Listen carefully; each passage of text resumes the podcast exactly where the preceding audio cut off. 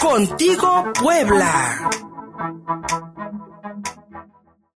Seguimos contigo, Puebla, con copia para archivo, la sección dedicada a las artes. Ya está mi querida Mónica Muñoz Cid en la línea telefónica y también el artista visual Arturo Elizondo. Hace un par de días te pudimos ver, mi querida Mónica, en una transmisión que hiciste a través de Facebook Live junto con Arturo Elizondo desde las galerías de arte del Palacio Municipal aquí en el Zócalo, en el centro histórico de la ciudad. Y pues lamentablemente la exposición Desplazamientos Tezca Tezcahuaca, de la cual, si mal no estoy, eh, tuvimos oportunidad de anunciarla aquí en estos mismos micrófonos, pues lamentablemente duró 10 meses de encierro. 10 meses de encierro y nos quedan muy poquitos días para verla. Mónica Muñoz Cid, Arturo Elizondo, bienvenidos, buenos días. Hola Luis, pues muy buenos días. ¿Te acuerdas que una vez estuvimos hablando con Arturo Elizondo sí. en el programa? Sí. Él estaba en Ciudad de México y saliendo del programa, los tres fuimos a visitar la galería del Palacio Municipal. Lamentablemente, aunque apenas estaba eh, estaban cerrando los espacios culturales en Puebla, la galería ya estaba cerrada. Sí. Era ahí por principios de marzo. Cierto. Entonces ya no nos permitieron el acceso y bueno, así se quedó todo guardadito hasta la semana pasada que ya eh, pues se pudo reabrir la galería y está entrando gente, eh, cinco personas por sala con todas las medidas de seguridad. Y bueno, pues tenemos esta mañana nuestro querido Arturo Elizondo, un artista plástico muy importante, no solo a nivel local, sino a nivel nacional e internacional. Arturo vivió muchos años en Nueva York, donde eh, desarrolló su carrera plástica. Después estuvo radicado en Cholula, Puebla, y pues de, de, su vida en Cholula y su vida anterior en la Ciudad de México, nace esta exposición que habla de, la gentrificación que están viviendo eh, las ciudades o en este caso también Cholula por diferentes aspectos.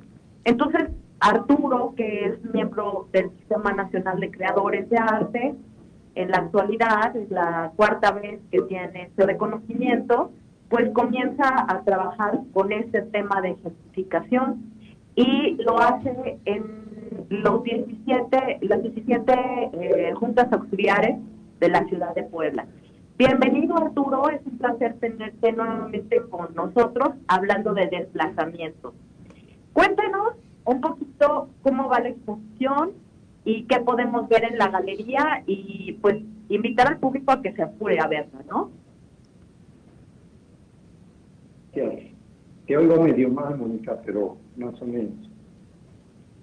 Eh, mira, la, la exposición, como siempre lo he hecho, es una actividad social y de vinculación con los públicos, que desafortunadamente en este momento está imposible de realizar. Pero dentro de la exposición hay fotografías, pinturas, dibujos, instalaciones, y va a haber actividades que usualmente hago de lectura del, de la obra de Rulfo, El Llano en Llamas, pero también la intervención de los públicos para modificar y participar en la exposición. De hecho, las instalaciones cuentan con ruedas de desplazamiento, de ahí viene el nombre de la exposición de desplazamiento, y que se va a estar modificando a en el periodo de tres meses, que era el acuerdo previo que se tenía eh, de duración de esta, de esta nueva propuesta mía. Así es, Arturo, y en la galería eh, podemos ver a más o menos 10 años de trabajo. ¿Cuántas piezas son y en qué consiste cada sala? Mira, son cerca de 186 piezas es un proyecto importantísimo para mí porque es la culminación de 10 años de labor en las comunidades de Puebla, en todas las juntas auxiliares, las 17 juntas auxiliares, y el año pasado eh, inicié en las juntas auxiliares de Cholula, de San Pedro y de San Andrés. Entonces, no es mi exposición, es una una plataforma donde está el resultado de dinámicas con cientos de gentes. Al final eh, estuve muy involucrado con el DIF, con las abuelitas, en las cuales había un proyecto de estandartes comunitarios a realizar, pero obvio que pues, ahorita las abuelitas no me las dejan de ver, pero ni de lejos. ¿En dónde se estaba realizando este proyecto, Arturo? Estaba cuando Julio Glockner fue secretario de Cultura en San Andrés, en, las juntas auxiliares de San Andrés.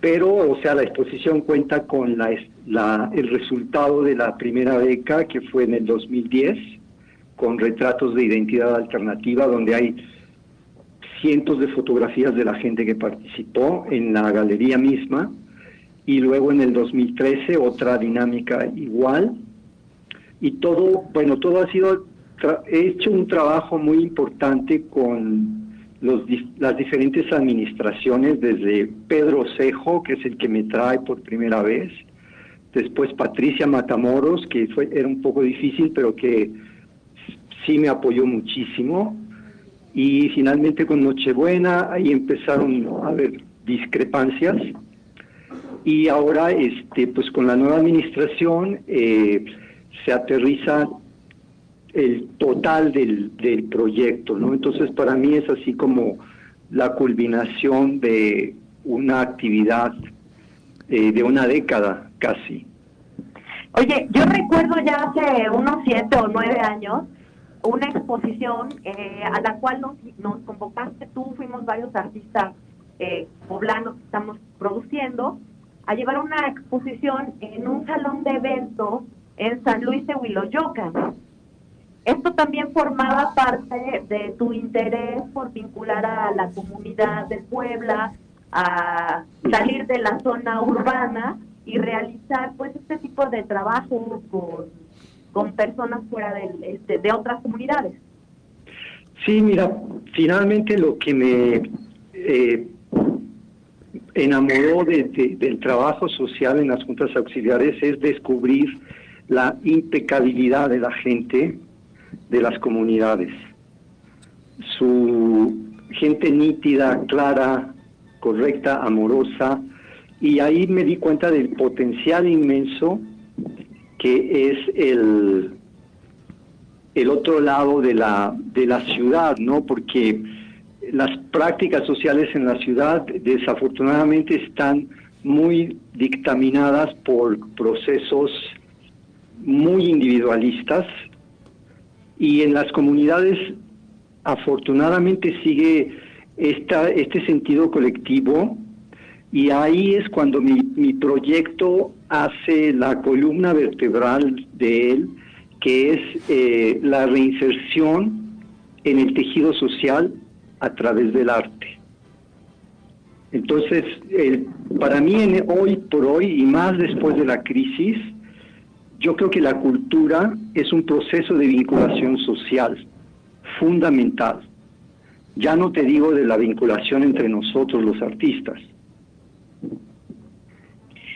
Así es. Y recientemente platicábamos tú y yo de pues estas políticas públicas que de repente se alejan de los intereses de la gente y se van más a los intereses del político en turno y que en ocasiones pues la gente que llega a, dirigir las instituciones no tiene una idea plena del ambiente cultural y de las necesidades, tanto la gente como la importancia de, un proyecto que también fortalezca el desarrollo del arte en Puebla, ¿no? Sí, mira, respecto a eso te podría decir que es algo intrínseco de las instituciones y de las administraciones, porque tienen un periodo muy específico de duración. Pero la cultura es permanente. Nosotros, los gestores culturales, permanentemente estamos en los sitios, interactuando, creando, gestionando las, las políticas culturales que no nos permiten el acceso.